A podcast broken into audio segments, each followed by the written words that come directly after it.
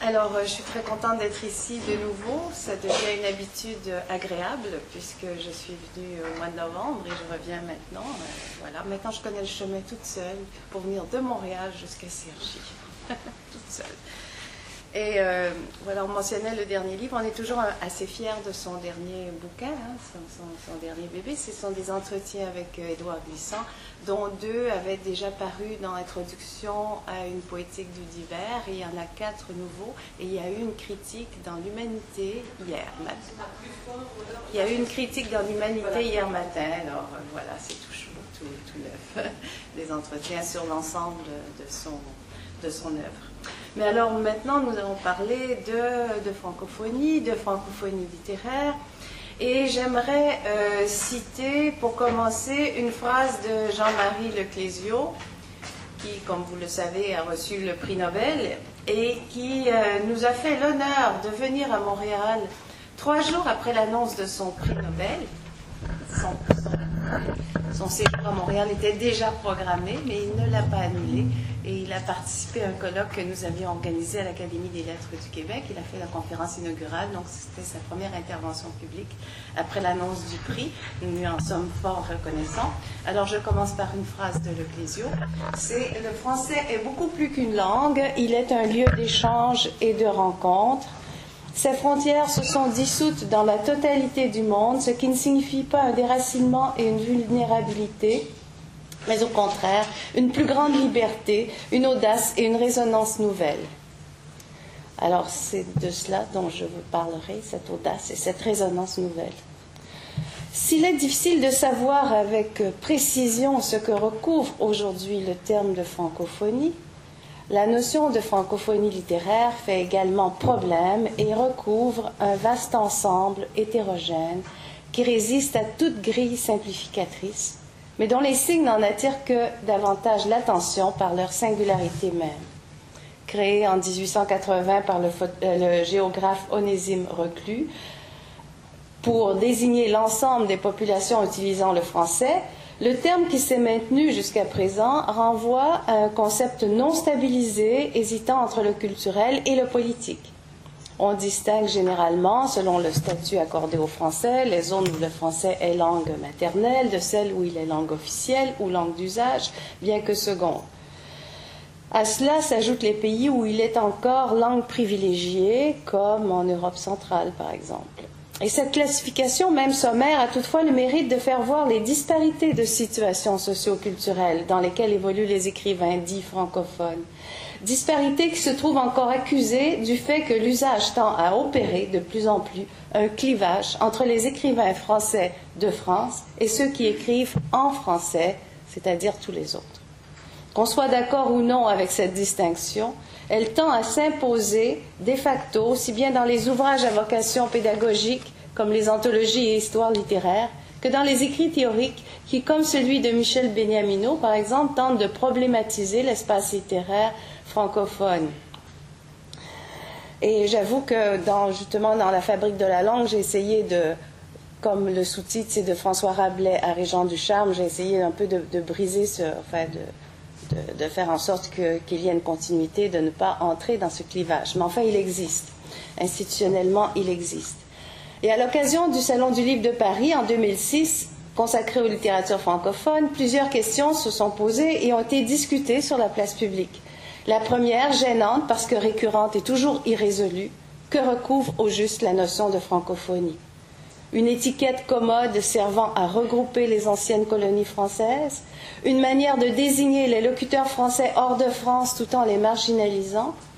Une façon pour l'État français d'assurer sa présence au sein d'organismes internationaux Quoi qu'il en soit, dès que l'on tente de préciser le sens du mot, il y a toujours un reste, c'est-à-dire des exceptions, des éléments qui ne cadrent pas avec la définition. Les écrivains antillais, comme les réunionnais, pourtant considérés comme faisant partie de cet ensemble flou que l'on nomme la francophonie littéraire, ne figuraient pas parmi les invités officiels du salon à cause de leur nationalité française. On ne s'en sort pas aisément.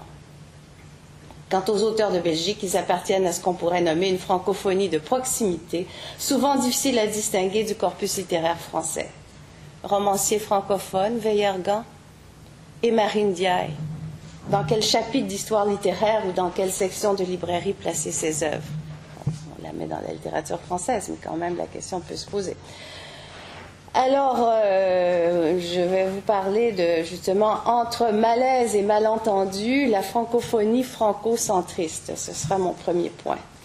Dans l'esprit des Français, l'image de la francophonie reste d'abord liée au contexte de la colonisation et plus particulièrement à l'Afrique. Ainsi, la collection Continent Noir, créée depuis quelques années chez Gallimard, a-t-elle été assortie dans ses premières publications d'une postface annonçant un renouveau de la littérature analogue à celui qu'a accompli dans les arts plastiques la sculpture africaine. Mais le terme même de francophonie littéraire est ambigu. Les auteurs ont été les premiers à signaler les dangers d'exclusion qui les menacent et à revendiquer une appartenance entière à la littérature française, ou plutôt à une littérature francophone dont la littérature française serait l'une des composantes. Telle était, en 2006, la position défendue dans une émission de culture et dépendance par Alain Mabankou, dont le roman Vert cassé a été salué par de nombreux prix.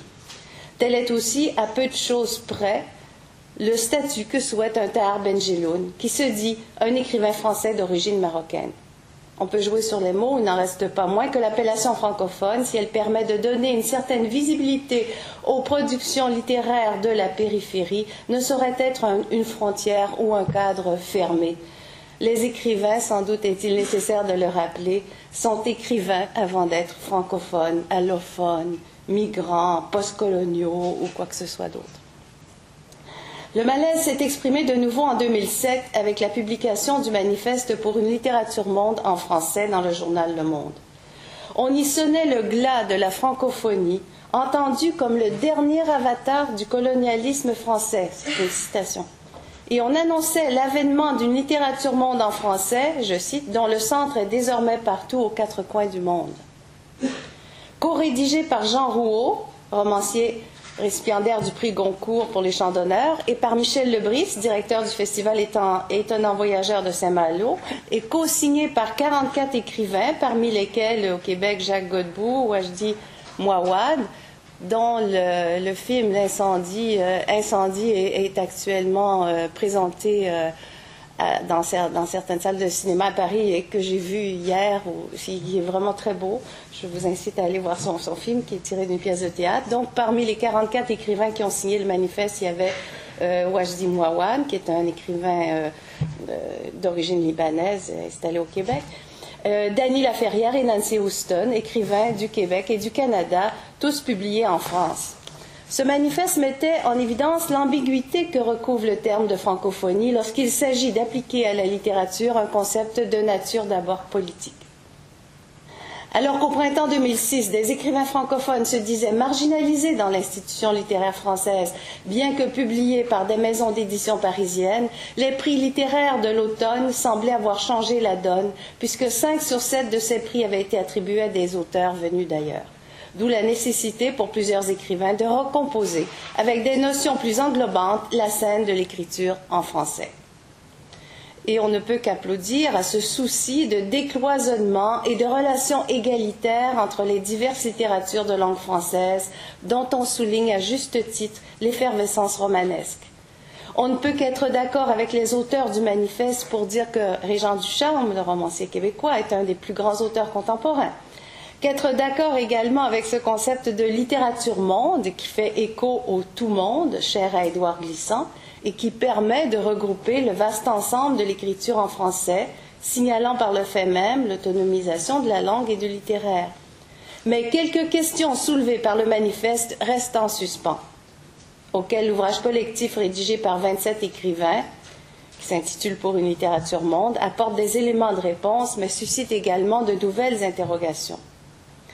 Du côté des, des co-directeurs d'abord, Jean Rouault, dans un texte liminaire, réfléchit aux causes de la perte d'influence de la littérature française contemporaine et constate que la langue, désormais libérée de son pacte avec la nation, a pris souche dans les cinq continents où elle donne à voir un monde ouvert, foisonnant, bigarré, en mouvement. Il était peut-être temps qu'ils s'en rendent compte. enfin, de quelle nation s'agit-il exactement? De la nation française, des diverses nations qui composent l'espace francophone, et alors pourquoi ce singulier? En tout cas, s'il s'agit de la nation française, il y a bien belle lurette que la libération a eu lieu, et cela euh, très exactement au Québec depuis 1763. Alors Michel Lebris précise pour sa part que l'acte de décès constaté dans le manifeste est celui d'une certaine idée de la francophonie, je cite, perçu comme un espace sur lequel la France dispenserait ses lumières au bénéfice, il faut donc le supposer, de masse encore enténébrées. Fin de la citation. Ne s'agit-il pas, là encore, d'une conception franco-centriste de la francophonie contre laquelle le Québec s'est élevé depuis longtemps? Et Wabery d'attaquer à son tour le paternalisme de la francophonie officielle qui n'est rien d'autre qu'un appendice de, l'Élysée, sourd aux mutations de la modernité. Alors cette francophonie-là, nous préférons la laisser aux politiciens français et à leur culpabilité, avouée ou non, devant les avatars de la colonisation. Par contre, comment ne pas relever, comme le fait Jacques Godbout, la contradiction qui consiste à faire de la France le centre d'une francophonie dont elle ne fait pas partie, entretenant le clivage, du moins dans les manifestations culturelles, entre les créateurs français et les francophones. Et pourquoi ne pas avoir retenu la suggestion de Mabankou, voulant que le terme de littérature francophone englobe désormais toutes les littératures en français? Il proposait ainsi de court-circuiter le modèle voulant que les littératures périphériques gravitent autour d'un noyau central, celui de la littérature française. Remplacer la notion de littérature francophone par celle de littérature monde en français, n'est-ce pas comme le suggérait Alexandre Najar dans les pages du Monde, expliquer l'eau par l'eau? On comprend le scepticisme de Jacques Godbout qui croit que pour changer la donne, Paris doit modifier son appareil éditorial et critique.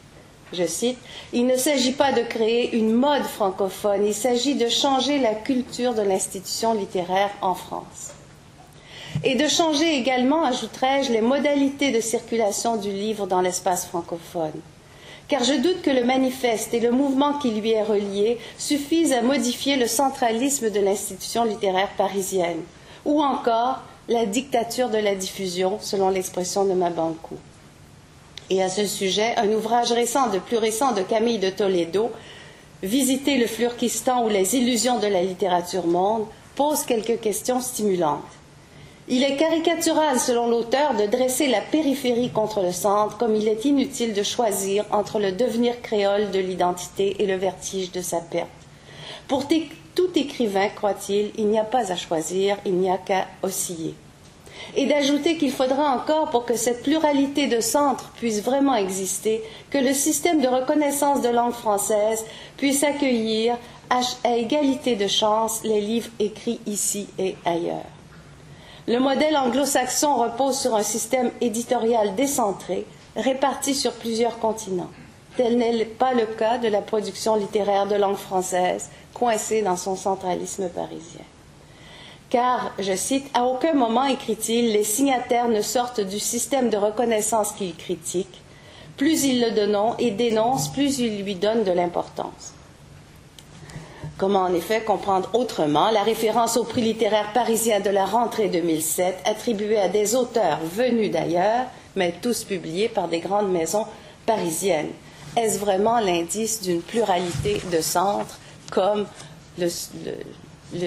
l'affirme le, manifeste hein? Est-ce que, ça veut dire qu'il n'y a plus de centres maintenant euh, le, centre est désormais, désormais, partout, aux quatre coins du monde, mais tout ça était lié au fait que des auteurs venus d'ailleurs avaient été publiés par des grandes maisons parisiennes et avaient reçu des grands prix de grands prix parisiens. Donc on était dans une forme de contradiction. Et on pourrait longuement épiloguer à propos des contradictions du manifeste.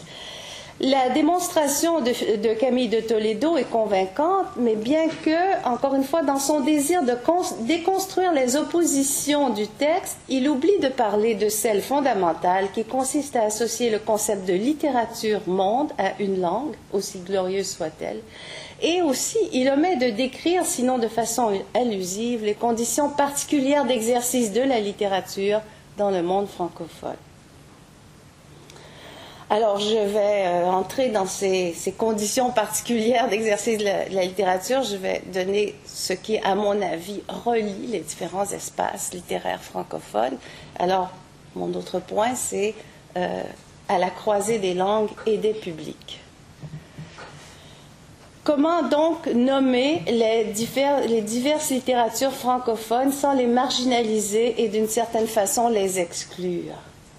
Comment par contre ne pas remarquer les spécificités de ces littératures qu'on a du mal à définir?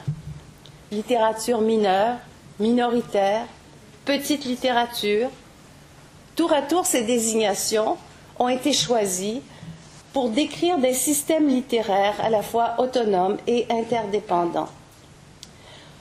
Toutefois, malgré la disparité de leur situation, force est de constater que les littératures québécoises, antillaises, belges, francophones ou même africaines ont en commun le fait d'être écrites en français, dans des contextes où cette même langue se trouve en relation concurrentielle, voire parfois conflictuelle avec d'autres langues. Ce qui entraîne chez ces écrivains se situant à la croisée des langues une sensibilité particulière à la problématique langagière, ce que j'ai désigné par une surconscience linguistique. Surconscience linguistique qui fait de la langue un lieu de réflexion privilégié, un espace de fiction, voire de friction. La notion de surconscience renvoie à ce que cet inconfort dans la langue peut avoir euh, à la fois d'exacerbé et de fécond. Ce que le poète Gaston Miron avait un jour résumé dans une admirable formule, je cite, il dit Parfois je m'invente, tel un naufragé dans toute l'étendue de ma langue. Donc l'idée d'invention et de naufrage. En même temps, l'un et l'autre liés. Si chaque écrivain doit jusqu'à un certain point réinventer la langue, la situation des écrivains francophones a ceci de particulier que le français n'est pas pour eux un acquis, mais plutôt le lieu et l'occasion de constantes mutations et modifications ce qui donne le travail remarquable d'un Kuruma, inventant une langue, sa propre langue d'écriture, irriguée par le rythme et les manières de penser malinquées. D'une Assia Djebar, que la fréquentation de langues autres que le français, comme le berbère et l'arabe, pousse à thématiser son rapport à la langue dans des récits complexes mêlant diverses temporalités. Sans compter les prises de position manifestèrent des écrivains antillais, signataires d'éloges de la créolité, les chamoiseaux et confiants dont l'œuvre convoque l'histoire pour mieux dire l'épopée au quotidien. Ou encore le discours à dessein provoquant d'un Verhaegen, prônant la nécessité de parler grand nègre et de faire entendre l'inouï Vercel. Mais ces déclarations à l'emporte-pièce ne doivent pas faire oublier la fragilité même du travail d'écriture et la menace d'aphasie qui guette à tout moment ceux qui, comme France Degg d'Acadie au Canada, avouent écrire dans le creux d'une langue. Donc, fragilité toujours, malgré tout, de ces, ces itinéraires. Et autre trait commun aux littératures francophones, leur situation dans l'institution littéraire française, situation qui, somme toute et malgré les succès des uns et des autres, reste périphérique. Ces littératures se sont développées dans des contextes historiques fort différents, adoptant parfois le modèle de littérature nationale ou se contentant de le rêver, comme ce fut le cas pour la littérature québécoise au XIXe siècle, ou de le rejeter, comme on l'a fait en Belgique au même moment, ce modèle de littérature nationale. Alors ces littératures plus ou moins organisées sur le plan de l'édition, de la critique ou de la diffusion dans leur propre ère culturelle, ces littératures donc dépendent toujours pour leur, circulation et leur diffusion d'un pays francophone à un autre de l'instance de légitimation que constitue le milieu éditorial parisien. Ce centralisme extrême de l'institution littéraire française expliquerait en partie le fait que les littératures francophones d'Amérique, à la différence de toutes les autres littératures américaines, n'aient pas renversé en leur faveur la dialectique du centre et de la périphérie. Évidemment, d'autres facteurs interviennent, comme celui de la masse linguistique. Mais n'empêche, on peut constater ce fait. Les littératures francophones ont ainsi en commun Le fait de s'adresser à divers publics séparés par des acquis culturels et langagiers différents, ce qui les oblige à trouver les stratégies aptes à rendre compte de leur communauté d'origine tout en leur permettant d'atteindre un plus vaste lectorat. Comment en arriver à pratiquer une véritable esthétique du divers, selon la belle expression de Ségalen, sans tomber dans le marquage régionaliste ou exotisant? Comment se situer en rapport avec les publics visés? Écrire donc, mais pour qui? Et comment se situer lorsque, à titre d'écrivain, on fait partie d'une littérature de langue française hors de France, entre ces deux extrêmes, que sont l'intégration pure et simple au corpus français ou la valorisation excessive de l'exotisme? Comment intégrer au code de l'œuvre et de l'écrit le référentiel qui renvoie à différents systèmes de représentation culturelle? Pour toutes ces raisons, j'ai déjà proposé de substituer à l'expression littérature mineure au sens euh, que lui donne Deleuze et Gattari, souvent utilisé en contexte francophone, c'est-à-dire une littérature qu'une minorité fait dans une langue majeure. Alors j'ai déjà proposé de remplacer cette expression par une autre, plus, qui me semble plus adéquate, de littérature de l'intranquillité, en empruntant à Pessoa ou à son traducteur ce mot aux résonances multiples. Bien que la notion d'intranquillité puisse désigner toute forme d'écriture, de littérature, je crois qu'elle s'applique tout particulièrement à la pratique langagière de l'écrivain francophone, qui est fondamentalement une pratique du soupçon. Alors, je fais une parenthèse ici à propos de la littérature québécoise. Littérature de l'intranquillité. La littérature québécoise l'est dans ce sens que rien ne lui est jamais acquis et qu'elle vit de ses paradoxes mêmes. Paradoxe d'abord que cette langue dite tour à tour française, québécoise ou canadienne, cette langue au statut toujours précaire et toujours à renégocier, qui a permis aux diverses générations d'écrivains de passer de l'insécurité à la surconscience linguistique, d'une attitude normative et frileuse à l'invention la plus pure, ou si l'on préfère, du tourment de langage, c'est un terme emprunté à, Glissant, à l'imaginaire des langues, autre terme emprunté à Glissant. Le joual, langue populaire, langage populaire montréalais, surtout utilisé dans le théâtre de Michel Tremblay, s'y transforme en blues et en chant lyrique. La langue devient par excellence un espace rêvé, utopique. Chaque écrivain, on le sait, doit trouver sa langue dans la langue commune, mais il doit, dans le contexte québécois, à la fois défendre le statut de cette langue au plan politique et affirmer son caractère d'étrangeté. Rappelons qu'en Amérique, seulement 2% de la population parle français. Et on sait aussi qu'écrire une langue, c'est s'éloigner d'une langue, et c'est Michel Tremblay lui-même qui le déclare. Et Jacques Godbout dit aussi, écrire, c'est une activité d'étranger. Alors écrire au Québec, c'est aller à la rencontre de cette étrangeté sachant qu'il n'y a de littérature possible que dans l'inconfort et l'intranquillité. Lorsque l'écrivain québécois rêve d'inventer une langue, cela peut donner quelque chose comme le bérénicien, cette utopie euh, du charmienne, de Régent du Charme, qui, dans la vallée des avalées, veut que le verbe avoir se conjugue toujours avec le verbe être. Son personnage invente une langue puisque euh, Bérénice ne se contente pas des langues euh, courante et elle invente euh, des règles pour une, nouvelle langue. Et alors, une de ces règles, c'est que avoir se conjugue toujours avec être. Et on retrouve comme l'aboutissement de cette langue rêvée ou de cette conciliation dans un autre roman de Régent Ducharme qui s'appelle D'évader. Et particulièrement dans une phrase qui est, je trouve, une assez belle phrase. Euh, un des personnages dit Me casse pas, je suis tout ce que j'ai. me casse pas, je suis tout ce que j'ai. Enfin, c'est comme un jeu. Voilà.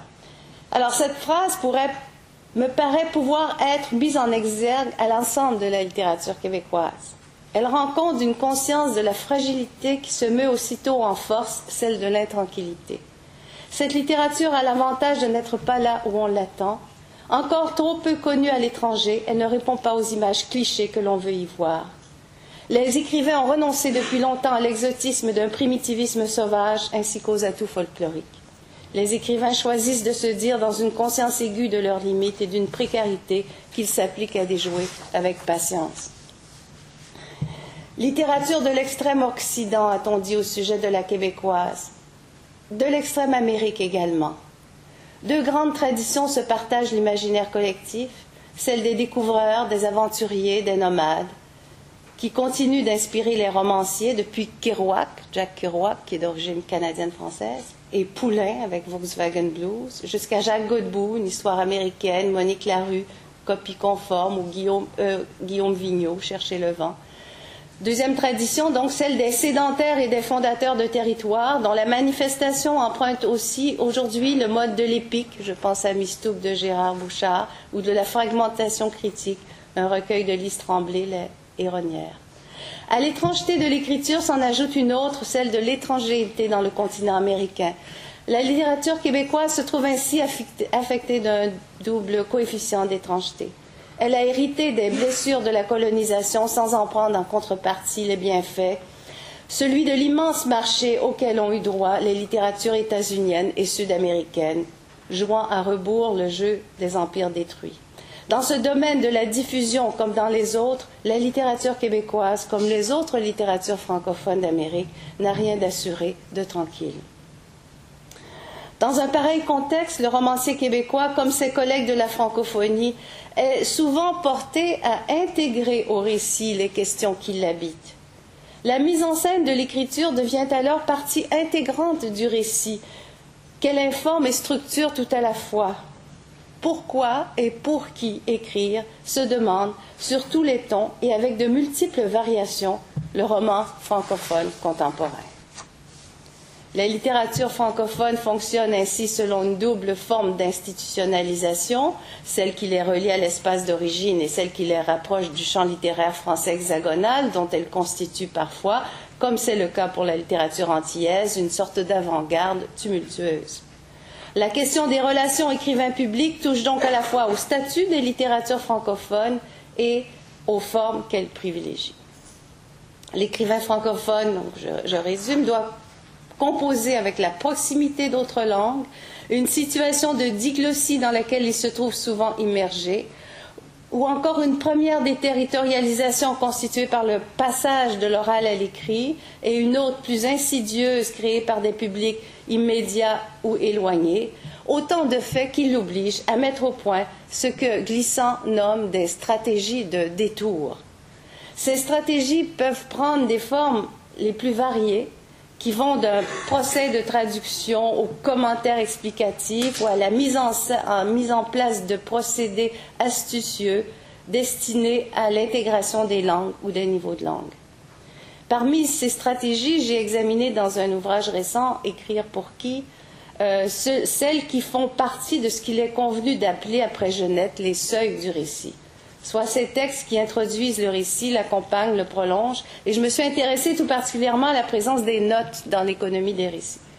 Quel type de pacte établissent-elles avec le lecteur et quelle image du public est ainsi projetée? S'agit-il de marques signalant un décalage ou à tout le moins un écart par rapport à une norme externe considérée comme légitime? N'y aurait-il pas lieu d'y voir également une nouvelle manière de concevoir la fiction?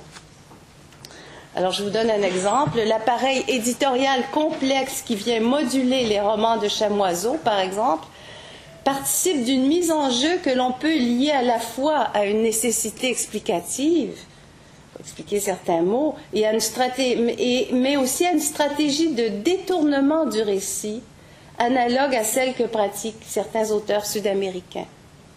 Ainsi, la forme roman est-elle déstabilisée et réinventée par ces textes qui, en établissant des frontières poreuses entre la réalité et la fiction, ou, si on veut, entre divers niveaux de fiction, interpellent le lecteur et l'obligent à une constante réévaluation du pacte énonciatif. destiné dans un premier temps à clarifier le sens de certains vocables ou à traduire certaines phrases dans les premiers romans de Chamoiseau, la note devient ensuite, avec Biblique des derniers gestes, un de ses derniers romans, enfin pas tout à fait son dernier, mais une manière d'interroger les enjeux de la fiction et ses modalités. Parfois sérieuses et informatives, parfois franchement ludiques, ces notes, qu'on pourrait aussi appeler des contre-notes, disent que tout est vrai et faux à la fois dans l'ordre du récit. Les modèles sont alors à chercher davantage du côté du réel merveilleux sud-américain et de l'inachèvement baroque que de l'ordonnance mesurée du jardin à la française. Chez Chamoiseau, on assiste ainsi au passage de la contrainte, c'est-à-dire la nécessité explicative, souvent imposée par l'éditeur, c'est ce que certains auteurs m'ont avoué, il faut, expliquer certains mots, donc il faut expliquer euh, des notes lexicales notamment, la nécessité explicative, il est passé de la contrainte à l'invention. La note intervient de façon de plus en plus manifeste dans le déroulement du récit en affichant la présence d'un auteur, d'un maître d'œuvre présent in fabula, qui entre en relation avec un lecteur présent lui aussi in fabula. Et on est fort loin de l'aspect décoratif que prend le langage populaire et des effets de réel du roman de type euh, de, type réaliste. Par exemple, il va mettre, euh, il, met, il met de, il va, il va donner des listes euh, complètes de, de, choses. Il va décrire un, barda de, dans un sac de soldats, tout, ce qu'on y trouve. Et il va, faire presque deux pages de notes, d'énumération. On pense, on pense à Rabelais, on pense à vraiment une sorte de, une façon d'épuiser le réel. Et, ça, c'est donné en notes. Et alors, il, joue avec cette, euh, justement cette frontière entre le narratif et, l'explicatif. Et il va parfois donner des notes complètement fausses, ludiques. Il parle de radio assez pleurée. Il donne un exemple, enfin, des, exemples un peu, un peu loufoques. Et d'autres notes assez, euh, d'autres notes sont très justes, euh, je veux dire, qui ont, toute l'apparence d'être sérieuses. Alors, il, il, il joue avec, euh, il devient une sorte de, enfin, il joue sur, sur cette contrainte-là, il en fait quelque chose qui fait partie de la poétique du roman. Il écrit son roman en intégrant la note dans sa poétique. La situation de l'écrivain francophone devient ainsi emblématique de l'écriture, perçue comme un jeu d'interférences complexes et d'une modernité dont on sait qu'elle privilégie les marges, s'y institue et en fait partie. Bref, le texte littéraire francophone s'appuie sur des glissements de langue qu'il doit inscrire d'une façon ou d'une autre dans la poétique du roman.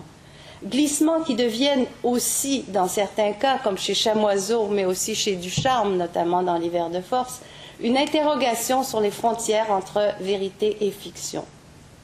Et en analysant les systèmes ainsi produits, on ne peut que constater l'aspect laboratoire que constituent ces expériences romanesques un laboratoire parfaitement, euh, particulièrement vivant, dont l'effet est de proposer une nouvelle poétique romanesque. Voilà. Alors, euh, parce qu'on sait bien que tout fait de langue en littérature est un effet de langue, donc participe de l'ensemble de, de la poétique. Alors, qu'en est-il maintenant du côté des éditeurs? J'aime bien raconter l'anecdote du manuscrit des Soleils des Indépendances, refusé par tous les éditeurs français et accepté au Québec en 1968, publié grâce à la création du prix de la revue Études françaises, euh, revue publiée par les presses de l'Université de Montréal. Kourouma avait osé faire entendre dans la langue des harmoniques venues d'une autre langue, le malinqué. Le succès de Kourouma par la suite et aussi celui des écrivains de la francophonie, dont particulièrement ceux de la créolité, a montré que la donne avait changé. On a même pu assister dans certains cas à une surenchère de particularités lexicales qui n'est pas sans rappeler une nouvelle forme d'exotisme, voire même de préciosité. Mais est-il besoin de le rappeler encore? La question donc se situe d'abord au niveau des poétiques. Et c'est dans l'articulation du récit que le même Kuruma, dans ses deux derniers livres, revient de façon explicite à une problématique de la langue qui n'a cessé de le hanter, en faisant des différents dictionnaires que le narrateur a en sa possession et de leur définition souvent contradictoire un argument narratif. Par ailleurs, la référence au dictionnaire est aussi un indice de cette thématisation constante de la langue que l'on trouve dans plusieurs textes d'écrivains francophones, jusqu'à devenir le sujet même de l'œuvre, comme chez le Québécois Robert Racine. Il a écrit une œuvre qui s'appelle le Dictionnaire. Et je crois qu'au Québec, depuis les années 60, aucun éditeur n'oserait demander à un auteur de corriger ses québécismes, comme c'est encore le cas en France. Certains auteurs se font corriger en France. Je peux vous donner un exemple très précis, assez récent. je peux vous le donner alors, puisque je l'ai annoncé. Euh, c'est Nelly Arcan qui est décédée, qui était un auteur assez euh, connu, euh, qui a publié au Seuil des livres assez provoquants. Euh, et elle se plaignait qu'au euh, seuil, on ne voulait pas accepter qu'elle parle d'une débarbouillette. Alors, un gant de toilette, chez nous, ça s'appelle une débarbouillette. Alors, elle n'a pas réussi à passer cette débarbouillette. C'est un peu ridicule. Enfin, nous, on trouve que c'est ridicule, mais c'est un peu comme ça. Peut-être que elle, elle s'en plaignait et c'est un peu triste de savoir que ces choses-là se produisent encore. donc, euh, je pense qu'au Québec, euh, on n'oserait pas faire ça si les, les, vocables, les québécistes sont intégrés à la politique globale du texte. Donc, c'est toujours une question de, poétique générale du, texte. Alors, euh, voilà donc ce que j'avais à dire sur la croisée des langues et des publics. Donc, c'était ce point-là. Donc, je vais terminer en parlant d'une situation exemplaire ne serez pas étonné de m'entendre dire que la situation de l'écrivain francophone est une situation exemplaire. Euh, Barthes a bien montré que toute la littérature depuis Flaubert est devenue une problématique du langage. Cependant, la situation particulière de l'écrivain euh, francophone l'oblige à une mise en scène constante de ses propres usages. Et dans l'espace littéraire francophone, la problématique du langage s'éloigne assez rapidement d'une opposition centre-périphérie ou d'une dialectique de l'écart par rapport à une norme centriste pour proposer ses propres modèles qui rejoignent une interrogation plus large sur la nature même du fait littéraire. Et c'est en cela même que la posture de l'auteur francophone devient exemplaire de toute démarche d'écrivain. Condamné à penser la langue, à trouver sa propre langue d'écriture dans un contexte multilingue, cet auteur doit inventer de nouvelles formes aptes à faire entendre la complexité de ses appartenances. Il doit ainsi, sans renoncer à certains seuils de lisibilité, composer avec l'opacité des cultures singulières dans l'imaginaire de la langue. Est-il nécessaire d'ajouter que ces écrivains dits francophones, ou plus exactement francographes, sont beaucoup plus nombreux que ceux toujours les mêmes d'ailleurs et généralement publiés par de grands éditeurs hexagonaux que l'on exhibe euh, dans les manifestations officielles au nom d'une francophonie au relent d'exotisme. Par l'éclairage qu'elle projette sur l'ensemble du phénomène littéraire et le renouvellement des formes et du langage dont font preuve les réalisations de leurs écrivains, ces littératures francophones se sont engagées dans des esthétiques de résistance, c'est l'expression de Jean-Marc Mourat, mais plus encore dans des poétiques novatrices qui à leur tour modifient le champ littéraire. La notion de littérature monde en français ne saurait faire l'économie des spécificités de ces regroupements. Elle ne saurait faire abstraction non plus du sort réservé à la langue française à l'époque du virtuel et du global. Et je ne peux m'empêcher de craindre qu'elle ne soit un avatar déguisé de l'idée d'universel dont on sait qu'elle a trop longtemps été un concept proposé par les cultures dominantes pour assurer leur hégémonie. Il y aura une véritable littérature monde en français lorsque des liens seront créés d'une littérature à une autre sans passer par quelque centre que ce soit, et cela reste à venir.